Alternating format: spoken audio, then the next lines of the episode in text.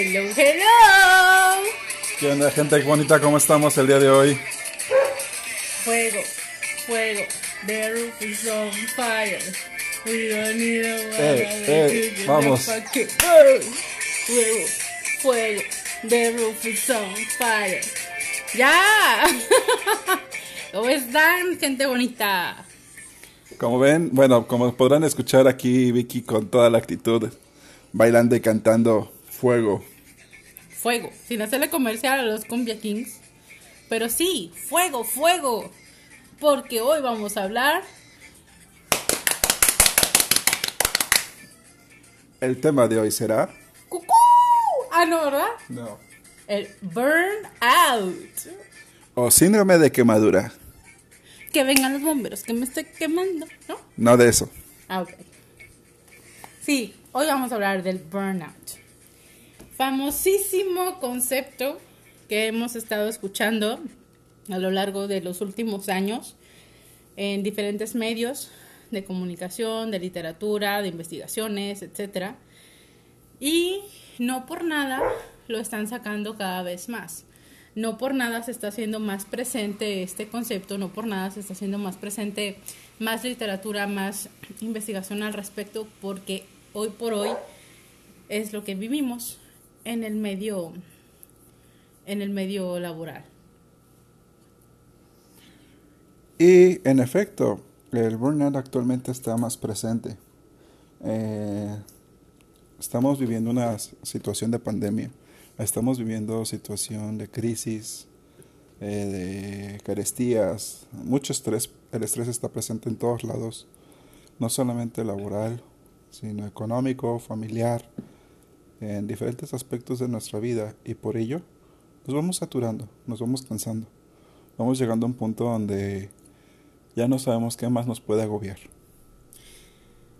Y si le sumamos las preocupaciones que traiga cada quien individualmente fuera del trabajo, si le sumamos eh, cada, cada cabeza todo lo que está viviendo, todo lo que está pasando, súmenle a todos los factores estresantes que se van sumando a esta lista.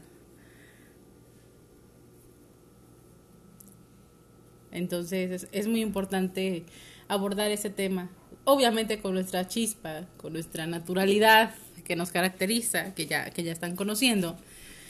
Sí, ¿por qué no verlo desde una manera también eh, agradable para que sea más fácil digerirlo? Y también ir, ir detectando en, en qué estadios nos encontramos, ¿no? Porque algo de lo que causa este, este síndrome de burnout principalmente es tanto ansiedad como depresión, que son los dos comunes eh, factores más, más sonados y, y lo que más nos pueden estar por ahí detonando a la larga. Y es algo de preocuparnos y de atendernos 100%. Claro, porque a final de cuentas el burnout, eh, la depresión y la ansiedad ya son factores ex- extremos cuando permitimos que el burnout escale a esos puntos, pero también nos, nos preocupa, nos, nos empieza a mover con la inseguridad, con la preocupación, con un tanto del insomnio, un tanto de la falta de apetito o el apetito exacerbado. ¿Cuántos de ustedes, Godines, no han presentado que les da mucha hambre porque están preocupados o, o tienen algo que los acongoja o de plano pierden el apetito? Porque hay quien pierde el apetito por estrés. Pero la principal característica del burnout es este, el estrés, el estrés laboral. Estrés que se manifiesta estando cansados, sintiendo que dormimos pero no descansamos, sintiendo que este, queremos llegar rápido a nuestros hogares porque no queremos saber ya nada de nuestro trabajo. Esa es una de las principales características del burnout, el estrés y la necesidad de estar fuera de la oficina o de nuestra área de trabajo. ¿Y qué onda con las medidas de escape? Todas estas medidas que buscamos nosotros para desconectarnos, que en realidad a la larga no llegan a ser sanas para nosotros, ¿no? A veces nos enfocamos de que, ah, sí, hoy es jueves, hay que echarnos la chelita. Pero ¿cuántos no acudimos a la chelita o al alcoholito más del jueves? Que es por la fuga de, de decir, ¿sabes qué? Ya estoy harta, ya no quiero saber nada de aquí y es momento de desconectarme. Y eso por nombrar una sustancia. que es de fácil acceso, que es, que es accesible hacia, hacia nuestros bolsillos, pero cuando nos vamos por otro lado, ¿qué onda, no? Pues las otras sustancias también son fácil de, fácil acceso y accesibles. Pero no son tan legales. Eso es distinto. Pero es cierto, buscamos medidas de escape, buscamos eh, formas de evadir la realidad, diríamos los psicólogos, a través del alcohol que nos desinhibe o de las sustancias que nos hacen viajar más allá de nuestra triste y amarga realidad y nos muestran un mundo de fantasía y pues diría Lewis Carroll, vamos al, al país de las maravillas. Pues ni tan maravillados, hijo, porque al rato el azotón y la vuelta a la realidad es la peor cruda que te puede dar. Claro, pero de momento nos despejamos, nos desconectamos, de momento nos vale un cacahuate que tenemos que entregar X informe, X este eh, la parte de la, de la quincena, la parte de esto, la parte de aquello, tales compromisos. Cuando ya sabes que va a llegar el día de quincena y ni lo disfrutas porque ya lo tienes comprometido, Más allá de, lo económico, por ejemplo, los que trabajan en oficinas, los que trabajan en recursos humanos o en administración, días previos a la quincena son engorrosos y fastidiosos porque tienen tiempos límite para mandar este la nómina para tener todo, que cuadre todo y aguas con que a algún compañero no le llegue su quincena o que no te cuadre algo de un compañero porque se te echan encima. Oh, vaya que sí lo viví. Vaya que sí lo viví en ese aspecto. Es correcto, tienes que respetar las fechas, tienes que respetar cada detalle para que todo salga en tiempo y forma porque es, es correcto. Así sea un peso la diferencia que llegue de menos, todo el mundo se te echa encima. Pero, ah, caramba, cuando pasa lo contrario, que les llega de más, chitón, perrito, nalgón y la mayoría ni pío dicen. Y también no se vale. Porque el estrés ya no es para ellos, porque les llegó unos centavos de más. Pero el estrés se lo dejan a alguien más porque no le llegó completo o porque ya le tocó pagar las cuentas a alguien por un, algún error humano si quieres, pero no deja de generar otro estrés más. Y así es como de poco en poco el estrés se vuelve para nuestro de cada día. Nos estamos mortificando por todo y a la vez por nada. Porque inclusive nos empezamos a estresar desde el simple y sencillo momento. Hay quienes se levantan a las 4 de la mañana para bañarse, arreglarse e irse a trabajar. Otros a las 5, otros a las 6, otros a las 7. Y bueno, cada uno diferentes horarios laborales, diferentes distancias los de grandes ciudades hay veces que se levantan 4 de la mañana para tener que llegar a sus puestos laborales. Entonces, desde ahí está el estrés.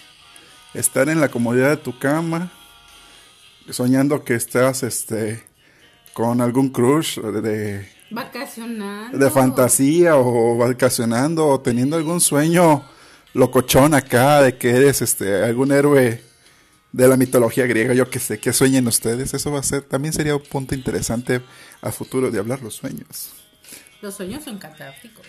Oh, claro que sí, hay de todo tipo de sueños. Pero eso los hablaremos más adelante. Pero dejar de lado nuestra comodidad del hogar, nuestra seguridad del hogar, la tranquilidad de nuestra cama, por escuchar un sonido estridente que son nuestras alarmas, que al final de cuentas tenemos que tener sonidos estridentes para vida de que podamos despertar y podamos eh, iniciar actividades, ya desde ahí empezamos estresándonos. Los que tienen chance de desayunar, benditos sean. Los que no, imagínate, no poder desayunar por la parte de, de tiempos, de que se te va a ir el, autobús, se te va a ir este, el medio de transporte, la ruta, metro, los que usan metro. Y ese es el mejor de los casos cuando no alcanzas a desayunar por tiempos, porque tus tiempos están medidos. Y digo que es en el mejor de los casos porque no hay otro factor. Jodidos los que no desayunamos o no llegamos a desayunar porque ya estamos inapetentes debido al estrés que estamos viviendo. Esa es otra cosa más difícil todavía. Los que no pueden por tiempos, bueno, de alguna u otra manera se echan un lonche en el camino, qué sé yo, o, hasta llegan un poquito antes y se van al comedor, los que tienen acceso a comedor o alguna área para, para consumir alimentos dentro de sus trabajos, y en unos por tres te avientas tu desayuno, ¿no? Eso de alguna u otra manera lo puedes, lo puedes eh, mediar, lo puedes solucionar. Pero los que estamos inapetentes, ¿qué onda? Que ya ni siquiera disfrutamos la comida. Ojo, porque ya cuando estás inapetente o ya no disfrutas la comida, ojo, ahí quiere decir que ya traes otro nivel de agotamiento, ¿eh? Y aquí es, este, el estrés es un factor, pero ya cuando se suma el estrés, eh, la falta de sueño, el insomnio, o el exceso de sueño, hay personas que en lugar de insomnes se vuelven hipersomnes, duermen por demás. Entonces, este, que no les cuesta trabajo levantarse. Definitivamente hay gente que tiene 20 alarmas porque de plano a la primera no se levanta. Inclusive en la primera ya están soñando que están con la musiquita de fondo en un bar o en un antro. Todos en danza o en la boquita. Uh, uh. No, no, qué feo no. maravilla. no es cierto, nunca he ido a esos lugares. No puedo decirlo. Yo tampoco para afirmarlo o contrafirmarlo. Este, o denegarlo.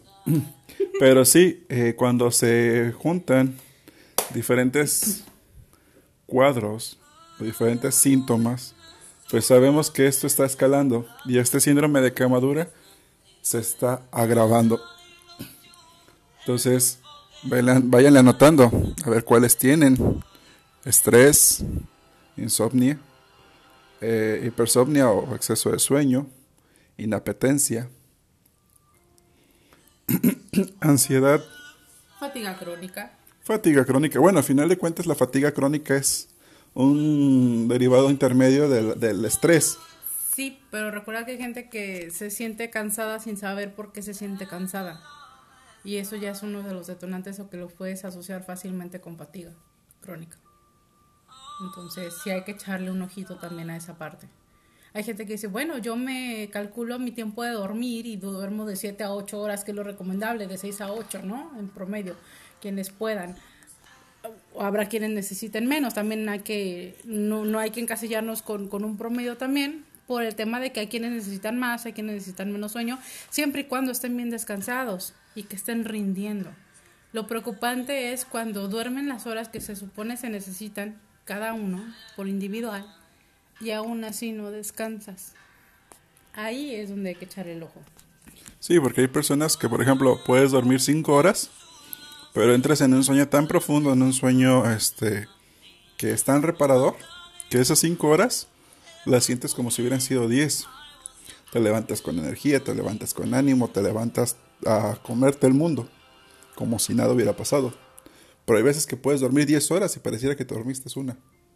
De tan, o ninguna, de tan agotado que estás, tan estresado que estás. Pero vamos dándole pies y cabeza a esto, Victoria. ¿Qué te parece?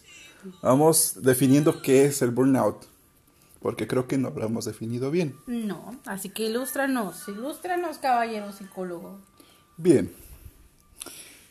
El síndrome de burnout o síndrome de estar quemado consiste en un estado de agotamiento físico, mental y emocional causado por el cansancio psíquico o estrés que surge de la relación con otras personas o en un arduo clima laboral. Es una situación que se, va generando progresivamente hasta desembocar, en muchas ocasiones, en un estado de incapacidad para continuar con el trabajo habitual. Suele aparecer en personas cuya profesión implica dedicación y entrega hacia terceros.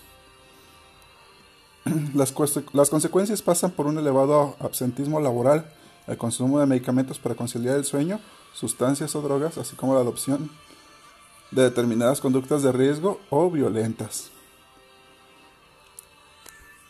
Sí, imagínate que llegas a tu trabajo normal, así medio contento. Y digo medio porque ya cuando estás en esa onda del burnout, la verdad es que ya ni siquiera te nace sonreír o lo haces socialmente como para aparentar, usando esa máscara con la que te presentas a los demás. Pero por dentro es que te chingas y dices, sabes que yo, yo no quiero estar aquí, yo no quiero lidiar con esta gente. Cada vez me cuesta más trabajo verlos, me cuesta más trabajo lidiar con ellos, atenderlos, incluso hablarles. Casi, casi por ti fuera desapareces a medio mundo y, te quedas en tu oficina o, en tu lugar de trabajo con tus herramientas, pero no quieres ver absolutamente a nadie. Y ahí es cuando llegas a la conclusión también de que, oye, el trabajo en sí no es la bronca, es en dónde trabajo, es con quiénes trabajo. O para quiénes. O para quiénes trabajo. Entonces, ahí también está, está de pensarse y ver cuántas personas, cuántas personas de verdad tienen que aguantar todo esto, no saben detectar que están en esa parte, digo, bien por la NOM 035 que ya salió, que ya se están detectando ese tipo de cosas, pero ¿y cuando no? ¿Y cuando no las aplican? O okay, las aplican nada más por cumplir con la norma porque ya es una exigencia, ya es, ya es algo obligatorio, pero en realidad no se hace nada al respecto. ¿Qué onda? México lindo y querido. Que al cabo no suele pasar. Digo, lo vivimos día a día. Y lo vamos a seguir viviendo mientras nadie le presta la atención real y necesaria a este, a este tema.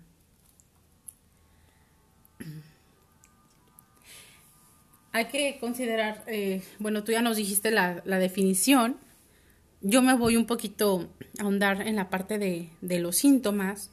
Toda persona que padece este síndrome de burnout, dentro de los síntomas que se pueden presentar es la falta de energía, la sensación de abatimiento que, que apenas llegas y ya te quieres ir al lugar. ¿Sabes que Ya, apenas llegué, ni media hora o apenas chequé el correo y ya me quiero ir, ¿no? Ya, ya estás con esa actitud. Sentimientos de frustración y de fracaso. No consigues los resultados deseados, pues claro, no estamos rindiendo, no estamos al 100, no estamos cumpliendo nuestras actividades como, como realmente quisiéramos, a pesar de que le estás echando todas las ganas, todo el esfuerzo y estás tratando de dar todo lo, posible humanamente por ti, en este caso, el ánimo irritable el típico de, oh, ya viene este pendejo. Y lo digo abiertamente, ya viene este pendejo, ya viene esta pendeja. Porque en realidad nos llegamos a sentir así. Entonces, sí, estoy haciendo mi catarsis. Recuerden que se llama la catarsis. Y es cierto, o sea, ya no quieres atender a nadie. La incapacidad para concentrarte. ¿Cuántas veces de ser una persona a lo mejor organizada, que tienes bien esquematizadas tus tareas y todo lo demás, llega el momento de que, ah, chinga, se me fue todo el día y siento que no hice nada? Y de tu lista de 10 cosas pendientes, a lo mejor nada más te echaste dos. Porque ya no te concentras, caray. De hecho, también no solamente es este que ya no te concentres, sino a veces tampoco tienes el ánimo para concentrarte o para fijarte de ser de alto rendimiento. Es correcto. Y en serio, yo apelo a que no es que la persona no sea lo suficientemente bueno en su trabajo o que la persona no sea lo suficientemente inteligente para lidiar con, con las tareas asignadas para su trabajo, sino es todo esto que está cargando, todo esto que lo está rodeando y que dices, ya no más. Otra sensación de desbordamiento ante las demandas emocionales, porque aparte de las tareas que, que, que haces de, de talacha, les digo, también es atender con las emociones de los demás ver con qué ánimo se te acerca la gente. Hay gente que nada más se te acerca literal para chingar. Y le sale muy bien. Y si estás en esta parte y la otra persona tiene la intención de chingar, chispas, o sea, que Dios nos agarre. Porque en serio, ya no, ya ni siquiera te puedes llevar a gusto con tus compañeros como antes, ya es hasta fastidioso estar en esa parte. Los dolores físicos, ojo, Acordémonos que toda la parte emocional que venimos cargando, toda esa parte de la psique que también venimos arrastrando con esta parte del burnout, se va reflejando en nuestro cuerpo. Llegamos a tener contracturas musculares, llegamos a tener dolores de cabeza, las típicas úlceras por gastritis, por colitis, por qué sé yo, eh, fatiga visual, de repente dices, ay, es que ahora resulta que necesito lentes y pues comadre, compadre, ni siquiera es que necesites lentes. Es, es otra parte que te está afectando este, este tema del burnout. Y, y lo más frecuente, pues todo lo gastrointestinal, que ya les mencioné, colitis, gastritis, etcétera, etcétera, ¿no? Fluidez. Fluidez. o incluso eh, estreñimiento. Estreñimiento. Hay quienes, hay quienes se estreñen por el estrés. Entonces ahí luego andan tomando cenócidos, andan tomando laxantes, andan tomando lo que pueden porque plano llega un punto donde se estreñen y ya no pueden, este, eh, ahora sí que sacar nada. Entonces ahí sí el estrés nos afecta a cada uno de formas distintas No hablemos de la somatización, porque hay quienes somatizan bien cañón, que este, bueno, para nuestros escuchas, la somatización es la parte de la carga física que se lleva el cuerpo por alguna situación que la psique no puede resolver o no puede lidiar. En este caso, la sobrecarga o el exceso de estrés, de ansiedad y de fatiga la transmite en un dolor corpóreo, en un dolor físico. Eh, tienen zonas muy específicas según lo que se lo que se tenga. Por ejemplo, personas que tienen problemas gastrointestinales o problemas este, en el área del estómago, tiene que ver con la realidad, tiene que ver con lo que están viviendo. Muchas personas que están altamente estresadas o que están este, fatigadas suelen, eh, su somatización suele reflejarse en la parte de fluidez o laxidad versus la parte del estreñimiento. Dolores de cabeza. Ay, Dios santo, los dolores de cabeza que son terribles, mortales. Acá su servidora padece migraña, entonces en una demanda de estrés continuo es mortal. Es, y, no a que me estoy muriendo literalmente, sino que no te puedes concentrar, traes ahí la punzada en la cabeza, te incapacitas, no quieres más que tomarte tus píldoras mágicas, irte a dormir si bien te va, porque si no hasta terminas internado, ¿no? Entonces... No, hay otro más letal y, más cañón. Dolores de espalda. ¿Cuántos de ustedes no han padecido dolores de espalda por, la, por el estrés que están cargando? Y literalmente es cargar, porque todos los dolores de espalda tienen que ver con el reflejo de qué estamos cargando, a qué, qué cargamos, a quiénes cargamos y por qué cargamos. Y esos dolores de espalda se intensifican al punto que hay veces que llegan a estar contracturados hay personas que llegan a estar, este, de tan tensos que están, se lesionan por todo el estrés que cargan. Que ya cuando van al hospital, que porque no se pueden mover o porque les duele mucho la espalda y sienten que, que no pueden con su vida, pues les ponen un coctelazo y empieza la tronadera bien sabrosa de la espalda. Oye, pues ¿por qué me está tronando la espalda? Pues por el estrés que te cargabas, que después de que te pusieron tu coctelito ahí en el hospital, pues quedaste bien relajadito, bien ahora sí, como modelo último, último del año. no, pues está cañón, ¿no? Que es como modelo reciente, pero sí es correcto. Así que hay que hacerle caso a nuestro cuerpo cuando ya nuestro cuerpo está reflejando todo este tipo de, de cosas, de síntomas, de, de, de presencia que está diciendo, hey, aquí estoy. Escuchen a su cuerpo, no lo ignoren porque el día de mañana puede deteriorarse aún más, pueden complicarse aún más y terminar en una cirugía. no me río porque sea gracioso, pero es que sí ha pasado. ¿Proyecciones acaso? ¿Proyecciones acaso? Hashtag soy niña sin vesícula. ¿Les cuento la historia? Sí. Que la cuente. Que, la, cuente. En, en un trabajo que estaba antes, yo empecé a tener síntomas de... Primero me habían diagnosticado como con colitis y gastritis. ¿Cómo era más o menos el logo? ¿Tendría alguna no voy a hablar de logos ni de nada, porque no. Porque no.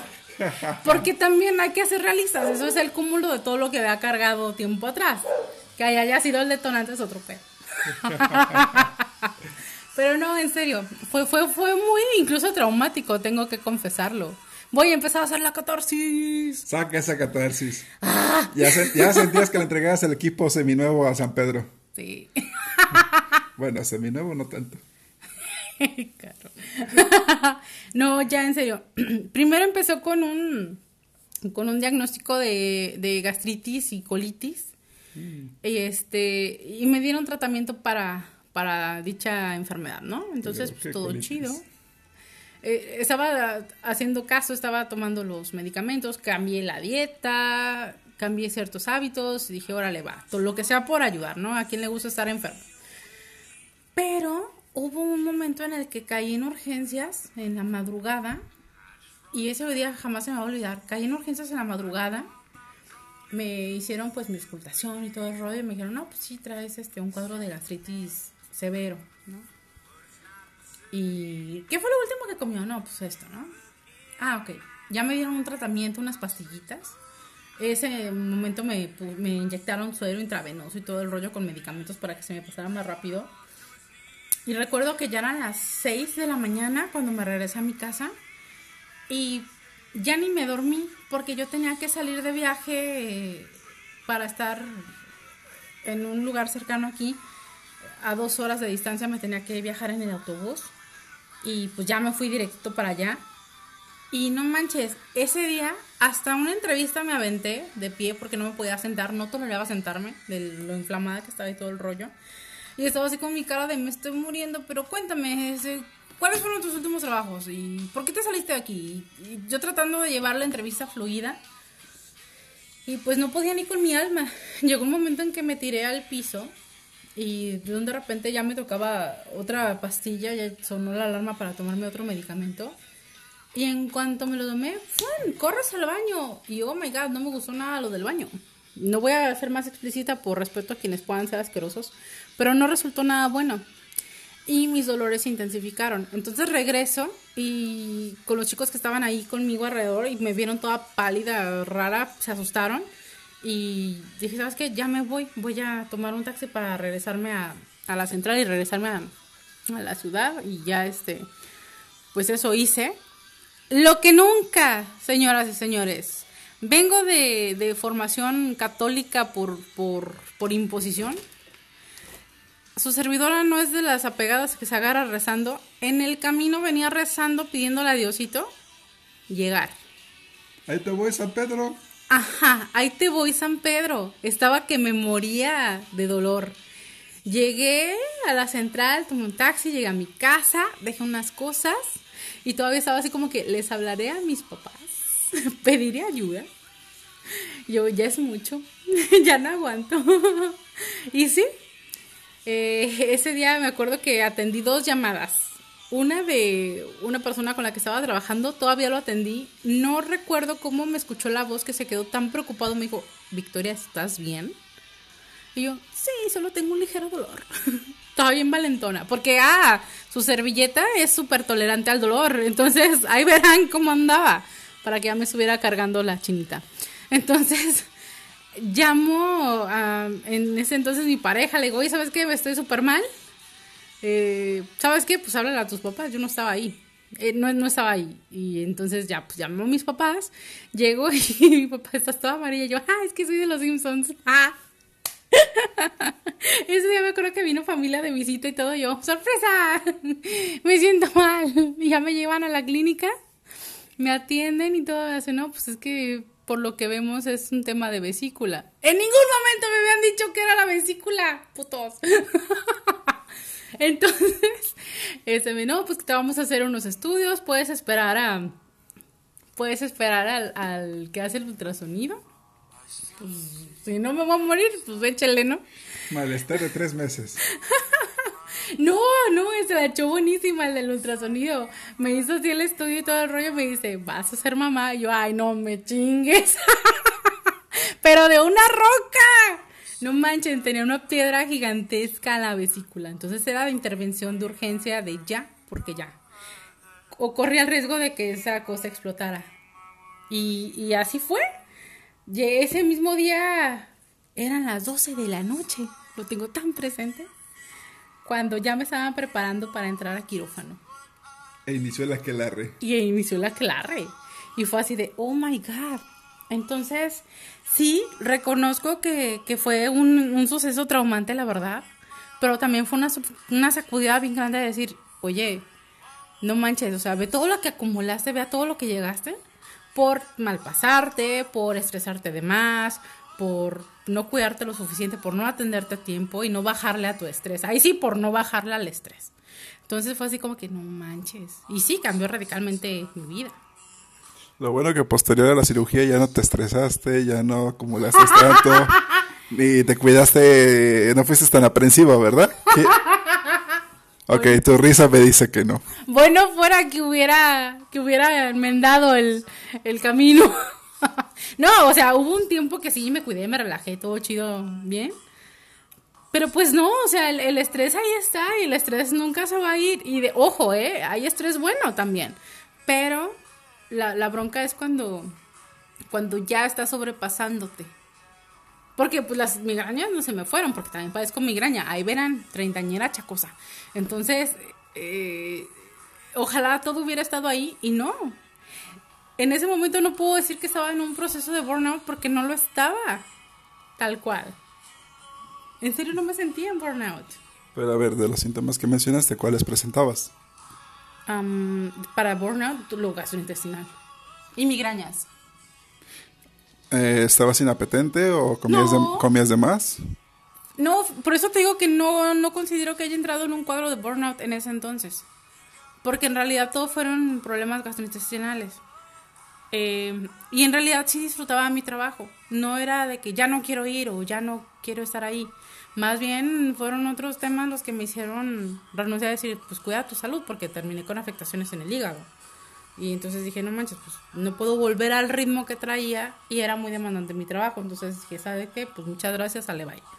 Pero si hablamos 100% de que ya no quiero ir a trabajar o ya no me siento cómoda trabajando ahí, la verdad es que no. Por eso no puedo decir que entré en un, en un, en un cuadro de burnout ahí. Ese fue después. Pero ya estuvo de hablar de mí. Eduardo, cuéntame tú. Haz catarsis también. Bueno, Porque el burnout no es nada más de los godines, déjame decirte. El burnout no nada más es de los godines, ¿eh? o no, y más en el tipo de trabajo en el cual me desempeño, muchas veces exige mucha atención y mucha demanda de atención por parte de los pacientes, por parte de los clientes que, que se atienden. Muchas veces hay falta de tiempo, en ocasiones este tener que entregar resultados o tener que entregar este interpretaciones o tener que los horarios breves para atención entre un paciente y otro a veces este, nos generan estrés y ansiedad, porque a veces no puedes desaturar lo de un paciente cuando ya está llegando el otro. Eh, tenemos que estar más enfocados eh, o poniendo más atención a cada paciente. O sea, una persona promedio puede poner atención de 30 segundos y eh, posterior a ello empieza a perder el interés por el tema, a menos de que lo estén, le estén llamando la atención, al menos de que haya elementos que lo estimulen a mantener la atención. Nosotros como, bueno, la parte de psicología, de la psicología clínica, la psicología en atención de pacientes, tenemos que estar poniendo atención a nuestros pacientes por el largo de la hora, los 45 minutos que dura la atención.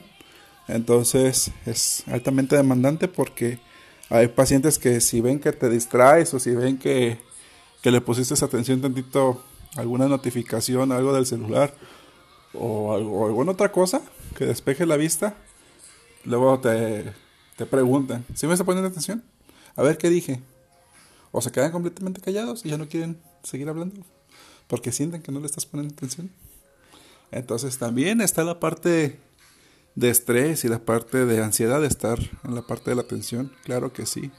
Pero pues no al punto de llegar al burnout, porque hashtag eh, siendo consciente, pues también llevo mi proceso, también llevo mi atención y también cuido mi salud mental.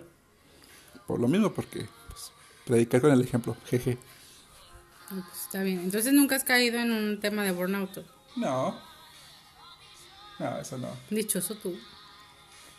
Oye, Eduardo, una consulta que no genere honorarios. Toda consulta genera honorarios, pero luego nos ponemos de acuerdo. No, no que lo. este, no, ya en serio. ya se me pedo. no es cierto, no es cierto, no es cierto. Oye, eh, mi consulta es, una persona, ¿consideras tú que, que atiendes más el tema de, de psicología clínica? Y también esto va para los escuchas, ¿eh? porque a lo mejor como yo otros pueden tener esta curiosidad. ¿Consideras que el tema de burnout depende de la inteligencia emocional de la persona o no? Chan, chan, chan. Qué buena pregunta te hice, ¿verdad? Sí, en parte, pero Qué inteligente soy, brillo. Y brillo tan lindo. pero a veces encandilas.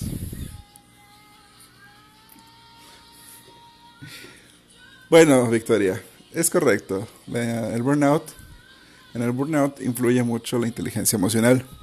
Hay personas que tienen inteligencia emocional y detectan que hay factores o elementos que están afectando eh, la cotidianidad o el rendimiento de su día a día. Empiezan a detectar esta fatiga, esta falta de ánimo, empiezan a detectar esta, este exceso de cansancio o simplemente una anomalía en cómo se sienten habitualmente. Y con ello empiezan a, les empieza a generar un ruido, les empieza a generar una alarma, ponen atención, ponen, se fijan más en la situación y empiezan a detectar a tiempo el burnout y es donde toman acciones para evitar que la quemadura avance. ¿Y ahí qué aconsejas? ¿Qué aconsejas hacer? Bueno, en esos puntos lo idóneo es, primero, Ponle nombre y apellidos, porque también el burnout tiene nombre y apellidos. ¿Cómo chingados? No, no, no se crean. O a lo mejor tiene nombre, nombre oficial. es el chascarrillo de la noche, ¿no? Déjale. ¿Qué pueden hacer? ¿Qué podemos hacer? Bueno, más que nada, ante el burnout, lo idóneo es primero buscar ayuda de un profesional, de un psicólogo. Lo recomendable, muchos dicen, pues me voy directo con el psiquiatra. Realmente el psiquiatra lo que va a hacer es darte medicamentos para evitar la depresión o para contrarrestar la depresión, para controlar la ansiedad y para la parte de... Perdón, se me andaba yendo la saliva. Para la parte de controlar esta, la fatiga, o sea, para ayudarte a conciliar el sueño, o si andas inapetente, eh, pues darte medicamento para que tengas eh, deseos de alimentarte o de controlar la alimentación. Entonces, lo idóneo es un psicólogo para que te ayude y vea qué es lo que está generando esta, este, este estrés, este cansancio, bla, bla, bla. Que te ayude en esta, en esta exploración de tu ser, de tu psique.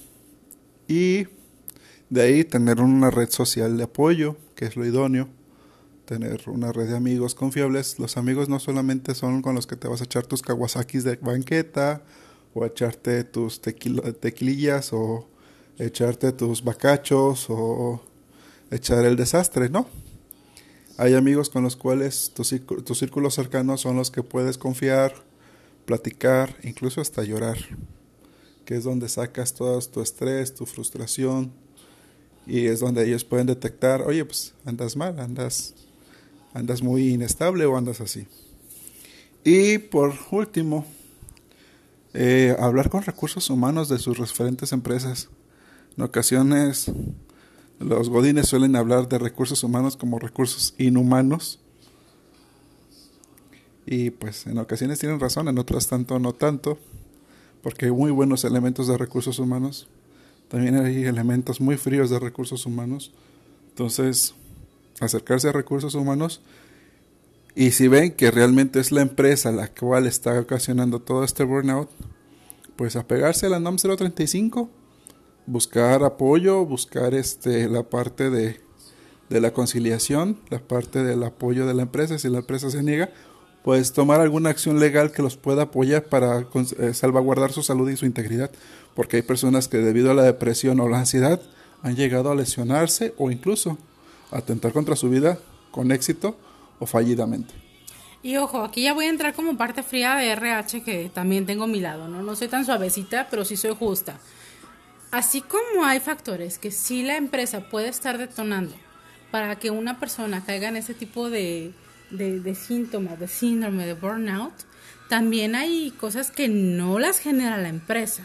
Y también hay que ser honestos y sensatos cada uno con su cada vida, porque a lo mejor el, el, em, la empresa, el trabajo, a lo mejor puede ser como que ya el, último detonante.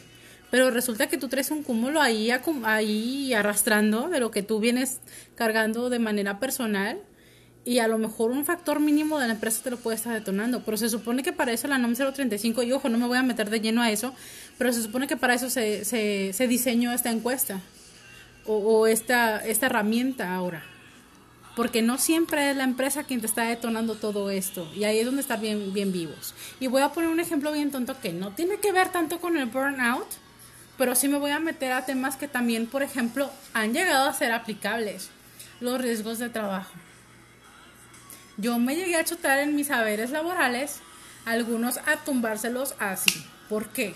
Porque llegaba gente que se echaba la cascarita, que se echaba la copa el fin de semana, se torcían el pie, se torcían la mano, lo que sea, y en trabajos donde a lo mejor requerías esfuerzo físico, lo demás, vas y es más fácil decir, ay, es que aquí en la empresa me lastimé y con todo respeto, pero pelas, porque no fue así y hay que hacer investigaciones adecuadas para llegar al, al, al punto real de qué sucedió. Entonces, así como los riesgos de trabajo y también ese riesgo que, que, te implica un estadio de burnout en una empresa, pues también hay que ser honestos y sensatos de las herramientas que se te están ofreciendo. No siempre la empresa es quien te lo va a detonar. Y hay que ser también muy realistas. Y ojo, uh, un comercial a lo que dijiste sobre nuestro círculo de apoyo. Sí está padre tener a los amigos del desahogo, sí está padre tener a los amigos con los que podemos contar abiertamente y, y, hablar y, y llorar, como dices. Pero, ojo, mis niños, un amigo nunca va a sustituir a un profesional. Entonces, sí, qué padre que los tengamos, pero también seamos conscientes y atendamos. Ir al psicólogo es como ir a cualquier doctor. ¿Te duele el estómago? ¿Te duele la cabeza? ¿Te duele la espalda? ¿Te duele algo? Sabes que vas a ir a algún especialista o mínimo a un médico general. Cuando te duele la emoción, cuando te duele algo interno, el alma, el alma ahí echen el clavado y vayan con su profesional también, no descarten, porque a veces es más fácil, no, pues es que el psicólogo nada me va, me va este, a, a dar consejitos, no manches, ni que fuera monividente, güey, de que va a pasar esto en tu vida y te aconsejo que no te metas por ahí, pues no manches. Monividente gana más que nosotros. Qué feo caso. Oh, ¿O sí. los coaches? No me voy a meter a temas ahí feos, ya, está bien. Los que sean de eso, lo siento, pero no, no, no comparto con ellos. Y bueno, eso es cierto. Generalmente eh, la psicología está muy estigmatizada, está muy... Eh, vaya, es un tema tenebroso para muchas personas. Como Voldemort. Sí, somos los Voldemorts de la, de la profesión, porque piensan que solamente va al psicólogo o al loquero como nos suelen nombrar. Lo quiero, lo quiero, pues yo también lo quiero. Los que están locos. Y no, generalmente va al psicólogo aquellas personas que realmente quieren sanar, quieren mejorar y quieren trascender. Entonces, eh, ojalá y se estemos trabajando por la parte de desestigmatizar desestigmatizar, disculpen por la lengua trabada, o diría coloquialmente, la trabación de lengua. Eh, pero sí, tenemos que eliminar este estigma del psicólogo, porque atendemos de una forma humana y no cualquiera te puede dar un consejo, porque realmente no damos consejos. Lo que hacemos es, después de años de estudio, de preparación, de profesionalización, de capacitación, salimos al campo a atender y a cuidar la salud de las personas a través de diferentes eh, teorías, a través de diferentes eh, campos teóricos. Vemos qué necesita el paciente y lo adecuamos según las necesidades o según el motivo de consulta. Entonces, eso es lo, importante, la importancia de un psicólogo. Dicen, muchos dicen, ay, es que un taxista me puede dar consejos. Sí, pero un taxista te va a dar consejos desde su punto de vista, desde su vivencia, y sin ser neutral, sin ser consciente de tus necesidades, ni nada, simplemente es desde lo que él vivió y desde lo que él conoció. ¿Sabes ahorita que mencionas esa parte? Y voy a hacer aquí un, un paréntesis. A lo mejor en otra emisión de la catarsis podemos hablar de qué otras profesiones o qué otros oficios caen en esta tarea del psicólogo. El taxista, el bartender, los chicas de la estética. ¡Coach! El coach. no, en serio, la, usurpación es correcto. Sí, porque están usurpando una profesión a final de cuentas. Entonces, eh, está bien que la chica de la estética te escuche y te hable desde su experiencia, desde su punto de vida, desde su parte vivencial, o que el taxista también lo haga. Está bien. El problema es que decides abrir y ventilar tu vida, hablar de los problemas que tienes en tu casa, con tu pareja, con tu expareja, con Juan de la Cotorra, con alguien completamente desconocido, pero como no te está cobrando, eh, pues los abres sin problemas, sin saber que a lo mejor también atiende a tu tía, a tu prima, a tu vecina, a tu amiga. Y todo el mundo se enteró. Ajá, porque luego es, ah, ya te enteraste que fulanita, fulanito, ay, la otra vez me contó que tuvo estas chocoaventuras con el noviecillo, la noviecilla, o con el ex, o con el ex, re, re, re, que al rato andas de boca en boca este, con toda la familia y tú así como, ¿qué onda? Claro, porque ellos no tienen el código de confidencialidad que nosotros tenemos, güey. Código ético del psicólogo. Es correcto. Entonces sí, no se vale, no se vale que usurpen y no se vale que también ustedes por comodidad o por no invertir, porque no es gastar, es invertir en su salud mental, caigan a este tipo de, de cosas. Ahí les va, les dejo de tarea. Entonces, esa es la parte importante de ir con un profesional de la salud para atenderse, para valorarse y para invertir en ustedes mismos, porque a final de cuentas, una vez que llegan con el psicólogo, eh, ya sea a través de videollamada, ya sea a través de llamada, ya sea a través de acudir a un consultorio, una vez la puerta cerrada, una vez iniciada la sesión, todo lo que digan es confidencial. Es completamente confidencial. Y ahí no importa si eres un ser humano, si eres un ángel, si eres un demonio, si eres Juanito Borja o como te llames. Ahí puedes quitarte la máscara, la armadura, quitarte todo lo que cargas y soltarte a ser quien es tu naturaleza. Y ahí hacer correctamente la catarsis. ¿Por qué no? Pero ahí de catarsis a catarsis, y no es lo mismo esta catarsis a la vivida en un consultorio. Porque ya que te dan tus revolcadas, el psicólogo, la psicóloga, híjole, híjole. Viene lo bueno el problema no es la revolcada, el problema es levantarte el día siguiente. Oh, sí, vaya que lo he vivido. Y no me refiero a temas sexuales, sino realmente cuando tienes una catarsis emocional y tu psicólogo, tu psicóloga trabaja adecuadamente esto, híjole, se siente sabroso. Oh, sí, en serio lo he vivido. Así que sí. Así que chicos, retomando el tema de, inicial el burnout, no lo echen en saco roto. Echen, échenle cabeza, piénsenle en, qué situación se encuentran actualmente, cómo se sienten actualmente en, sus actividades, en, su día a día, y ver si algo de eso les está, les está ocasionando este tipo de, síndrome, porque es el, síndrome de burnout, ¿no? El, el, ay, me estoy quemando, el ya no puedo con esto. Entonces, échenle un clavado, échense un clavado realmente y, no como el que se dio el putazo. Es que vi un video muy gracioso de un señor que se echó un clavado y creo que se murió. Al rato lo, lo, compartes en el, en, el Facebook. También recuerden seguirnos en el Facebook, no sean malvados. Estamos como la catarsis Herrera Núñez. Ahí échenos sus comentarios, les vamos a mandar saludos a quien quieran que les mandamos saludos. En esta ocasión le voy a mandar saludos a Ponchito, un amigo de, un trabajo anterior. Qué lindo que ya tenemos otro fan, entonces aprovecho para mandarle saluditos. Hablando de fan, Roberto López, también te volvemos a mandar saludos por tercera ocasión. Nuestro fan número uno. Alfredo, Alfredo también nos sigue mucho. Alfredo, para que no te agüites, besitos en el yoyis. ¿Qué más? Saca más. ¿Qué más saludos? Charlie, Charlie, Ame, Ame nos sigue mucho.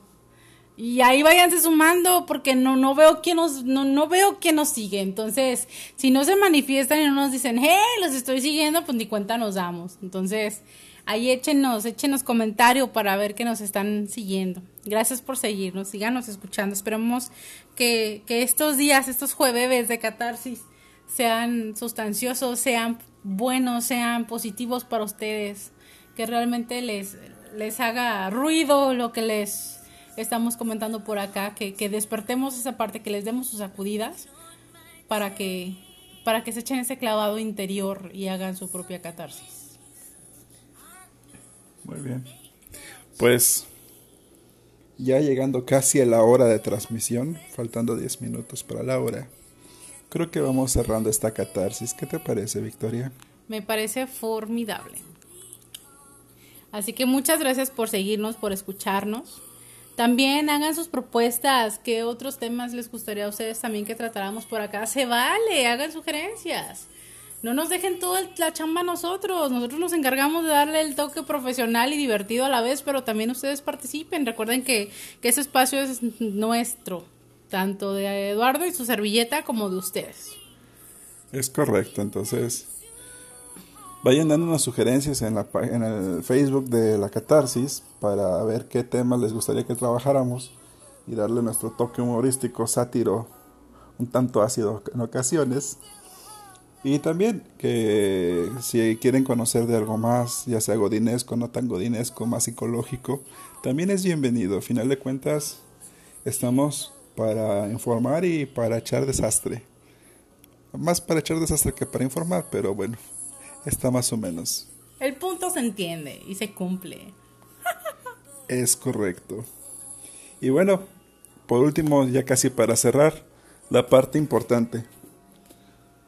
¿Se están atendiendo? ¿Se están tratando? ¿Qué tanto cuidan su salud mental y emocional? ¿Han checado sus emociones? Digo, los mexicanos no checamos mucho nuestra salud general. y como no tenemos el hábito de checar nuestra salud general, no checamos también tanto nuestra salud emocional. Pero, chequenla. Vean qué los mueve, qué los hace ser como son, qué arrastran, qué cargan o a quiénes cargan. Llévense de tarea, analícenlo, piénsenlo. Y piénsenlo muy bien, chicos. En realidad no es un trabajo fácil, no es una tarea fácil, pero una vez que prueban esas mieles del autoconocimiento, otro gallo canta. y es muy bonito. Así que sí, disfruten mucho la noche, disfruten mucho la vida. Y pues para seguir echando desmadre, seguimos con el fuego. Fuego. Prende el cerillo. ¡Uh! Por si sienten que se están quemando. Bird. Bye bye. Nos vemos, gente bonita. Besitos en el yogi. Para todos y cada uno de ustedes. Bye bye. Síganos en Facebook, La Catarsis Herrera Núñez. ¡Cucú! Cumbia Kings. Eh, eh, échale, eh. Ahí eh. se ven, bebés. ¡Uhú!